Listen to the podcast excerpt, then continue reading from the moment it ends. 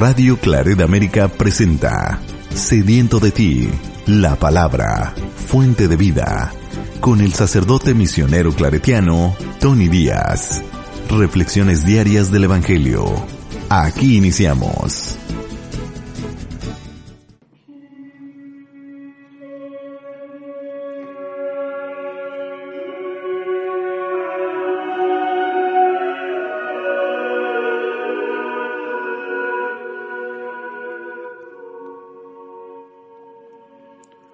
Bienvenidos hermanos a nuestras reflexiones bíblicas de las lecturas del día. Hoy es miércoles de la décima sexta semana del tiempo ordinario. Miércoles de la décima sexta semana del tiempo ordinario. Hoy empezamos a leer del profeta Jeremías y por las siguientes dos semanas de aquí saldrá la primera lectura. La primera lectura viene del profeta Jeremías capítulo 1 versículos 1 y 4 al 10. Palabras de Jeremías, hijo de Gilquías, uno de los sacerdotes residentes en Anatot, territorio de Benjamín. En tiempo de Josías, el Señor me dijo estas palabras. Desde antes de formarte en el, en el seno materno, te conozco. Desde antes de que nacieras, te consagré como profeta para las naciones. Yo le contesté, pero Señor mío, yo no sé expresarme, porque apenas soy un muchacho.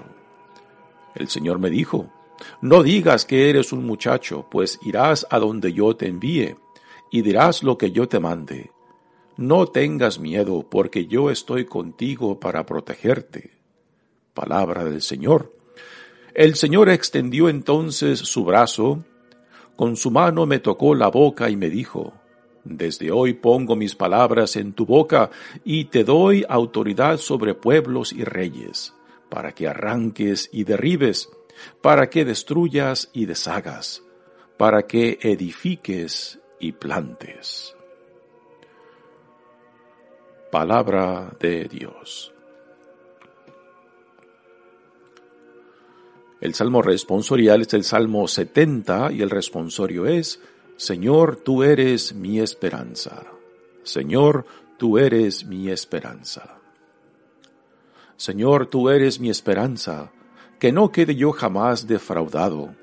Tú que eres justo, ayúdame y defiéndeme. Escucha mi oración y ponme a salvo. Sé para mí un refugio, ciudad fortificada en que me, en que me salves, y pies Eres mi auxilio y mi defensa. Líbrame, Señor, de los malvados. Señor, tú eres mi esperanza, desde mi juventud en ti confío, y desde que estaba en el seno de mi madre, yo me apoyaba en ti y tú me sostenías. Yo proclamaré siempre tu justicia a todas horas y tu misericordia. Me enseñaste a alabarte desde niño, y seguir alabándote es mi orgullo. Señor, tú eres mi esperanza. El Evangelio de hoy viene de Mateos capítulo 13 versículos 1 al 9. Un día salió Jesús de la casa donde se hospedaba y se sentó a la orilla del mar. Se reunió en torno suyo tanta gente que él se vio obligado a subir a una barca, donde se sentó mientras la gente permanecía en la orilla. Entonces Jesús les habló de muchas cosas en parábolas y les dijo, Una vez salió un sembrador a sembrar, y al ir arrojando la semilla, unos granos cayeron a lo largo del camino. Vinieron los pájaros y se los comieron. Otros granos cayeron en terreno pedregoso que tenía poca tierra. Ahí germinaron pronto, porque la tierra no era gruesa. Pero cuando subió el sol, los brotes se marchitaron. Y como no tenían raíces, se secaron. Otros cayeron entre espinos y cuando los espinos crecieron, sofocaron las plantitas. Otros granos cayeron en tierra buena y dieron fruto, unos ciento por uno, otros sesenta y otros treinta. El que tenga oídos, que oiga. Palabra del Señor. Muy bien, demos comienzo a nuestra reflexión de las lecturas de hoy. Eh, como estaremos leyendo en las siguientes dos semanas del profeta Jeremías, digamos un poco acerca de este gran profeta. Es uno de los profetas principales del, del Antiguo Testamento. Los comentaristas de los profetas nos dicen que para poder apreciar la tradición profética, los textos bíblicos que tenemos en el Antiguo Testamento, hay que entender qué tipo de literatura es esta. Y en gran parte, el tipo de literatura para poder entender y apreciar los textos proféticos se tienen que ver como libros de poesía, puesto que los, los, los profetas utilizaban eh, el lenguaje simbólico para expresar la palabra de Dios, para manifestar los designios de Dios y también para denunciar al pueblo de Dios sus infidelidades. ¿no? Así que para apreciar particularmente al profeta Jeremías hay que verlo con, con los ojos y, escucharlo con los oídos, de que es un poeta el que está hablando en nombre de Dios. El profeta Jeremías quizás es el profeta que más ah, se asemeja en cierta manera a la, a la figura de Cristo. Es el profeta de la fatalidad, el profeta que anuncia la desgracia para el pueblo de Israel a causa de sus infidelidades. Y la vida misma de Jeremías es, es de un fracaso tras otro fracaso, ¿no? Es rechazado por el pueblo de, de, de, Judá, es perseguido y a últimas muere en el exilio en Egipto, asesinado por su propia gente. La vida misma del profeta Jeremías manifiesta, pues, eh, en la forma clásica esta vocación profética que Dios los llama para que sean sus locutores o interlocutores al pueblo, a su pueblo, pero que el pueblo mismo los rechazarán, los detestarán y a últimas los asesinarán, ¿no? Que es, ah, que fue el destino de muchos de ellos. El profeta Jeremías ah, constantemente eh, manifiesta esta lamentación de su vida como profeta, de que es perseguido, que es rechazado, ah, de que el pueblo mismo a quien Dios lo manda no, no, quiere ni escucharlo, ¿no?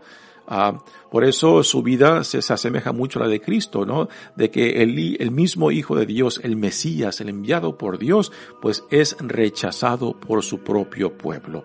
Es no solamente rechazado, también es condenado y entregado para, para que sea crucificado por el poder del imperio romano. Así que es una imagen interesante. Los tiempos en que vivió Jeremías es a mediados del siglo 7, o sea, en el año 650 más o menos antes de Cristo, eh, se nos dice que probablemente él nació y que a la edad de 22 años, como en el año 628 antes de Cristo, fue cuando es llamado y es durante el reinado del rey Josías en el reinado de Judá, o sea, el reinado del sur. Ya para estos tiempos el reinado del norte ha desaparecido, fue conquistado por el imperio de Asiria y la mayoría del reinado de, del norte o de Israel, como también se le llama, eh, fue llevado al, al exilio fueron deportados hacia la capital de Nínive. Después del reinado de Asiria viene el reinado de Babilonia. En tiempos, en el, séptimo siglo, séptimo siglo eh, el reinado de Judá se encontraba en medio de dos potencias mucho más superiores que ellos, entre Babilonia y Egipto. Y a últimas, Egipto cede el poder de toda esa región a Babilonia y es Babilonia que después, hacia el año 586, cuando finalmente también hace desaparecer el reinado de Judá y se lleva a cabo la gran deportación a Babilonia. Así que el profeta Jeremías está en el principio de esta etapa donde ya el reinado de Judá está a punto de desaparecer. El profeta, el rey Josías reina y después viene el hijo de él, Joaquín, que se revela contra Babilonia y a causa de esta revelación contra Babilonia, eh, Babilonia viene y y destruye parte de Jerusalén y se lleva a cabo la primera deportación. Después Babilonia impone uno de sus propios reyes, otro hijo de Josías, a que también se revela contra Babilonia y después viene Babilonia y destruye a Jerusalén y el templo y se lleva a cabo la gran deportación hacia el año 586 antes de Jesucristo. Así que este es el contexto de el tiempo en los cuales Jeremías profetiza dice la palabra de hoy. Palabras de Jeremías, hijo de Gilquías, uno de los sacerdotes residentes en Anatot, territorio de Benjamín. Benjamín es el, más chico de los hijos de Jacob, ah, de, los de, las doce, de las doce tribus. En tiempo de Josías el Señor me dirigió estas palabras. Desde antes de formarte en el seno materno te conozco. Desde antes que nacieras te consagré como profeta para las naciones. Aquí tenemos el llamado de Dios a, a Jeremías con palabras impresionantes, ¿no? Eh, que es algo que también encontramos, encontramos por ejemplo en la carta a los Efesios, cuando Dios, cuando el autor de esa carta, que es se supone que es Pablo, dice que Dios en Cristo ya desde antes de que naciéramos ya nos conocía también. Este, este sentido también Pablo lo manifiesta en, en, la carta a los Gálatas, ¿no? De que Dios ya lo había consagrado desde el vientre de su madre, ¿no? Así que son, son, es un pensamiento que eh, se lo encontramos mucho en el Antiguo Testamento en los diferentes llamados. El de Isaías también, por ejemplo, es, tenemos algo similar de que Dios ya lo conocía desde el vientre de su madre. Ahora, quizás nosotros hoy en día, al escuchar estas palabras, ¿no? Quizás también podemos imaginar de que Dios también nos conoce desde el vientre de nuestra madre y desde que antes de que naciéramos ya Dios ya en cierta manera nos conoce y nos y ya nos tiene preparado un llamado, un llamado a ser parte de la familia de Dios como hijos e hijas amados de Dios, a ser parte de este plan de salvación que desde Abraham hasta Jesucristo eh, Dios ya lo ha puesto en marcha, ¿no? Así que este sentido de que Dios ya nos conoce y que ya nos, nos llama desde el vientre de nuestra madre, no solamente se aplica al profeta Jeremías, se aplica a todos aquellos que nos dejamos atraer por Dios y que nos dejamos consagrar por Él para ser parte de esta nueva vida que Él nos ofrece en Cristo. Le dice después Jeremías a Dios en respuesta a su llamado. Yo le contesté, pero Señor mío, yo no sé expresarme, porque apenas soy un muchacho. Recordamos que en, los diferentes llamados que encontramos tanto en el Antiguo Testamento como en el Nuevo Testamento, hay esta reacción de de que no, de que el que es llamado no, no se siente digno, de que no se siente capaz de responder a esas expectativas que Dios le da por medio de ese llamado. Esto lo encontramos en Moisés también, a que a primeras rechaza la invitación que Dios le hace. También lo encontramos, por ejemplo, en el profeta Isaías, que se siente que es un hombre impuro. Entonces Dios le purifica los labios. Pues igualmente aquí a Jeremías Dios le dice, no digas que eres un muchacho, pues irás a donde yo te envíe y dirás lo que yo te mande. Lo que Dios a Jeremías le quiere decir de que aquel que te llama, aquel que te llama también proveerá lo que tú necesitarás para que desempeñes el llamado que recibes, para que tu vida sea fructífera. Ahora, la vida de, de, Jeremías será una vida muy difícil, pues como profeta será rechazado, será perseguido. y esto, eh, pues, manifiesta, manifiesta una realidad muy interesante. Em, Dios quiere, Dios espera, Dios exige el sufrimiento. No. Dios nos llama eh, para que seamos sus portavoces, para que seamos sus manos, para que seamos sus testigos ante el mundo, ¿no? Y es nuestra fidelidad a este llamado, es nuestra lealtad a aquel que nos llama lo que a veces sí produce sufrimiento, tribulaciones, ¿no?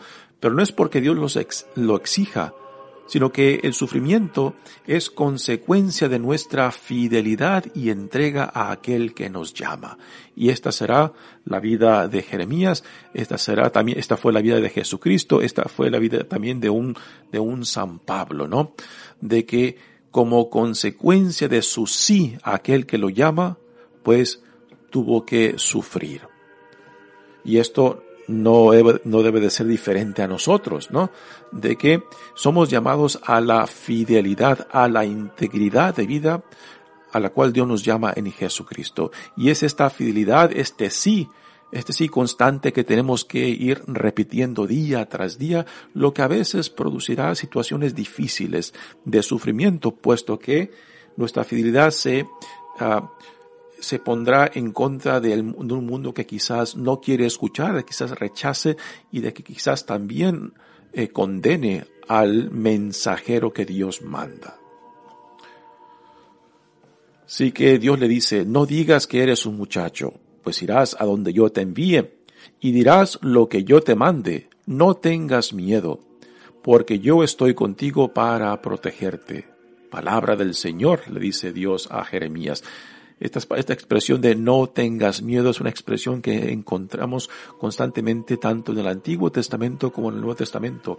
Cuando Dios viene a nosotros, la primera reacción es de temor, de miedo. Primeramente de que Dios venga a nosotros, ¿no? Y después de que si podamos, de que si vamos a poder responder o corresponder a aquel que viene a nosotros. Y después cuando nos damos cuenta de este llamado que Dios nos hace, el sentido de indignidad de que no somos capaces uh, de responder a esto que Dios pide de nosotros. Pero repito, aquel que llama también provee lo necesario para poderle corresponder, para que el llamado sea fructífero. Y también, también hemos de esperar de que el llamado pues quizás también producirá, producirá una reacción negativa ante el pueblo que Dios nos llame. de que quizás el mensaje será rechazado, de que quizás el mensajero será rechazado y será perseguido, ¿no? Y de esto no nos hemos de sorprender. Tenemos la, la, tremenda tradición profética de las vidas de estos ah, profetas que eh, aceptaron el llamado, pero que a últimas fueron rechazados. Fue el caso de Jesucristo, fue el caso de San Pablo y el caso de innumerables hombres y mujeres en la historia de la iglesia, ¿no? Que en, en ser fiel a ese llamado, pues también que tuvieron que atenderse a las consecuencias de ese llamado.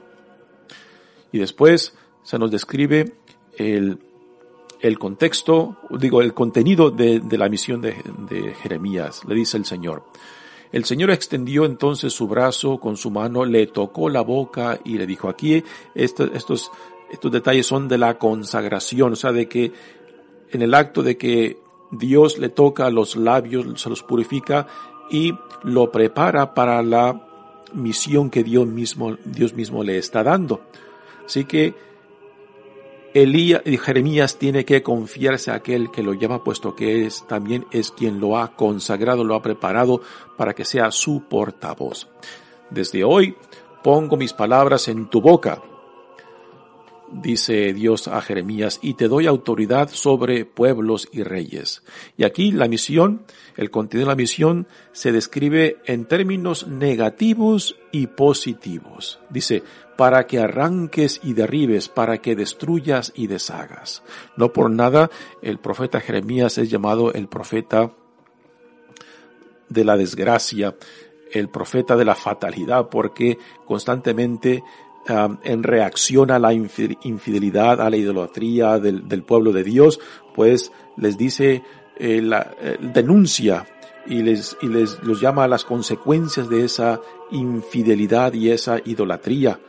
Y por eso fue rechazado y por eso fue perseguido.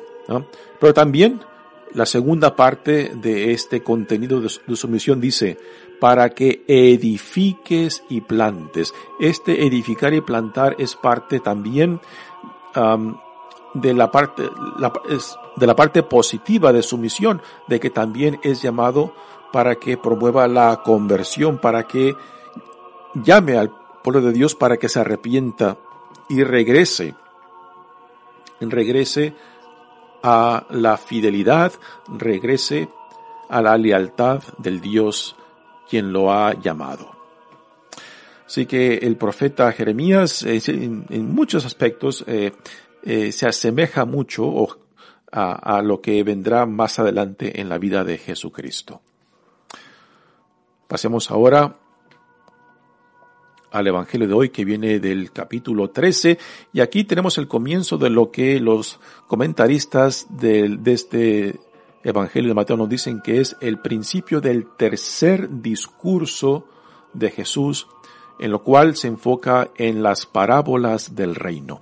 Recordamos que en el Evangelio de Mateos hay cinco discursos claramente definidos. El primero fue el Sermón de la Montaña, el segundo fue dedicado a los discípulos, el tercero ahora aquí Jesús, eh, según como nos los describe el evangelista Mateo, este tercer discurso lo dedica a la multitud eh, y, en este tercer discurso, el evangelista Mateo ah, pone muchas de las parábolas del reino en este tercer discurso. Dice el Evangelio de hoy. Un día salió Jesús de la casa donde se hospedaba y se sentó a la orilla del mar. Es muy probable que aquí eh, Mateo esté describiendo quizás a Jesús en Cafarnaúm, eh, ciudad donde Jesús se instaló en sus idas y venidas dentro de la región de Galilea. Y es muy probable que en esta ciudad o pueblo de Cafarnaum eh, utilizara la casa de Simón Pedro como eh, lugar de estancia y que quizás la casa que menciona aquí es la casa de Pedro, donde él sale y se va a la orilla, a la orilla del mar, del mar de Galilea uno puede imaginar ¿no? que, Jesús por la mañana, eh, en la, hora solitaria, pues va a quizás a orar y se, se sienta a la orilla del mar y ahí la gente viene en busca de él para escucharlo, ¿no? Y es tanta la gente que lo rodea que Jesús, como otras veces, por ejemplo, cuando llamó primeramente a Simón Pedro, que se subió a su barca y desde ahí eh, enseñó Ah, y es ahí donde también Jesús llama por primera vez a sus discípulos, escoge a sus discípulos, entre ellos es Simón Pedro y Andrés que se encuentran en esa barca.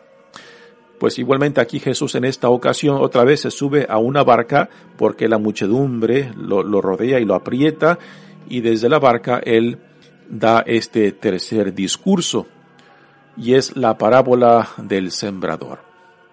Se reunió en torno suyo tanta gente que él se vio obligado a subir a una barca donde se sentó, mientras la gente permanecía en la orilla. Entonces Jesús les habló de muchas cosas en parábolas y les dijo, Una vez salió un sembrador a sembrar y al ir arrojando la semilla, unos granos cayeron a lo largo del camino, vinieron los pájaros y se comieron y se los comieron. Aquí la imagen es de la área rural. Eh, y la tierra en, en, Galilea se nos dicen de que no era una tierra muy productiva, una tierra eh, pues pegada prácticamente al desierto con mucha piedra, donde tampoco hay mucha cantidad de agua. Así que las cosechas en este tipo de tierra pues no eran, no eran muy fructíferas. Nos dicen comentaristas que si sacaban un 10% en la cosecha de lo que cultivaron ya era una gran cosecha. Y para la gente que trabajaba la tierra, pues después tenían que dar la mayor parte a los dueños de la tierra, puesto que la mayoría de ellos rentaban, rentaban la tierra para cultivar. Así que la experiencia de los que cultivan la tierra era una experiencia muy difícil, puesto que la tierra no se prestaba para, ah, para buen cultivo. Los ejemplos que Jesús aquí que da en esta parábola de los diferentes tipos de tierra, tanto la tierra del camino que es comprimida por el paso de la gente ah, en ese camino, como la tierra pedregosa ah, o, la tierra eh, que está plagada por espinos que ahogan las plantas que fueron sembradas, ¿no? Eh, y después, pues, eh, el, la el último ejemplo de las, de, tierra que da es una tierra buena, eh, lo cual, nos quiere dar a entender aquí el, el evangelista Mateo de que aquel que siembra es Jesucristo y lo que se siembra lo que se siembra este, en los diferentes tipos de tierra es la palabra de Dios y que los diferentes tipos de tierra, tanto la tierra comprimida en los pasillos por donde la gente cruzaba, la tierra pedregosa como la tierra llena de espinos, pues reflejan los diferentes tipos de personas que a primeras acogen, pero que después la palabra en ellos sembrada no es fructífera porque no están dispuestos a dejarse atraer, a dejarse convencer, a dejarse transformar por esta palabra de vida.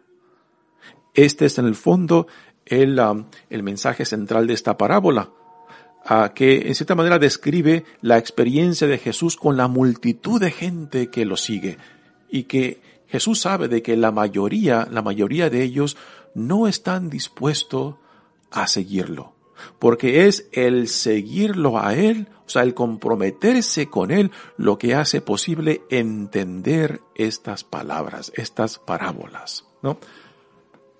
Así que Jesús aquí, en esta parábola del sembrador, eh, nos refleja su propia experiencia de ir sembrando la palabra, la palabra del reino, ¿no? Y los pocos frutos que él ve que están produciendo porque aquellos que reciben la palabra no están dispuestos para dejarse atraer y dejarse transformar por ella. Pero, a últimas, esta palabra del sembrador nos quiere decir y nos, nos da un mensaje esperanzador. Nos dice que, queramos o no, el plan de salvación de Dios se llevará a cabo. Quizás la mayoría lo rechazarán, pero que lo que Dios ha empezado, lo que Dios ha iniciado, tendrá que llevar, llegar a su fin con nosotros o sin nosotros. Ahora, el mensaje esperanzador es de que aquellos que se dejan atraer, aquellos que se dejan transformar, son los que producirán los que producirán el 100%, el 60% o el 30%. Ahora, para la gente que trabaja esta tierra eh, muy infértil, muy pobre, pues escuchar de que la palabra de Dios puede producir un 100%, un 60%, un 30%, verdaderamente es una buena noticia porque la experiencia de ellos de que si cosechaban algo bueno, sería quizás un 10% de lo que cultivaron, ¿no? Y cuando Jesús les menciona de un 100%, un 60%, un 30%, pues es algo extraordinario.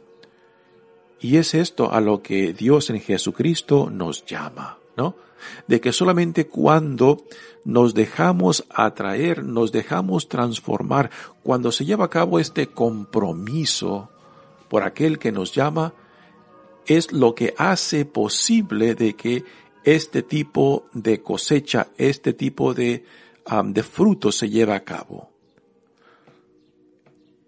Ahora, al escuchar estas, esta parábola hoy en día, nosotros nos tenemos que poner en los zapatos de aquellos que, ah, ah, que están escuchando a Jesús. Y nos hemos de preguntar, ¿Estoy yo dispuesto a dejarme atraer, a dejarme transformar por aquel que me llama, o sea, Jesucristo? ¿O soy como las personas del tipo de terreno muy apretado donde la semilla no entra, donde la semilla, eh, porque es, un, es, un, es una tierra muy comprimida por el paso de la gente, pues simplemente no tiene posibilidad de que esa semilla uh, penetre la tierra, muera y crezca. O seré como la tierra de, eh, que contiene muchas piedras, donde la semilla cae, pero por la, la cuestión de las piedras, pues no tiene eh, la oportunidad de profundizar y que se queda solamente en la superficie y que eh, las piedras impidan. Y las piedras vienen siendo obstáculos, vienen siendo aquellos que yo no, no estoy dispuesto de deshacerme para responder a esta semilla de la palabra de Dios que se me da. O quizás soy como los espinos, las preocupaciones de mi vida que ahogan fácilmente la vida que Dios en Jesucristo viene a promover. O soy quizás como la tierra buena, fértil, eh, que sí recibe la palabra de Dios y deja que la semilla germine, o sea, muera, eche raíces y crezca. Así que esta parábola nos llama a preguntarnos, ¿qué tipo de tierra soy yo? Si estoy dispuesto a dejarme atraer por aquel que me llama y que quiere sembrar la semilla del reino en mí. Si estoy dispuesto a dejarme atraer, a dejarme transformar para producir estos frutos del reino. Ya eh, más adelante el evangelista Mateo nos dará una explicación ah, de esta parábola cuando los discípulos vienen y le preguntan el por qué, el por qué les habla a la gente con parábolas. Muy bien, mi nombre es Padre Tony Díaz, misionero claretiano, que Dios los bendiga. Radio Claret América presentó Sediento de ti, la palabra fuente de vida. Sus comentarios son importantes. Contáctenos en radioclaredamerica.gmail.com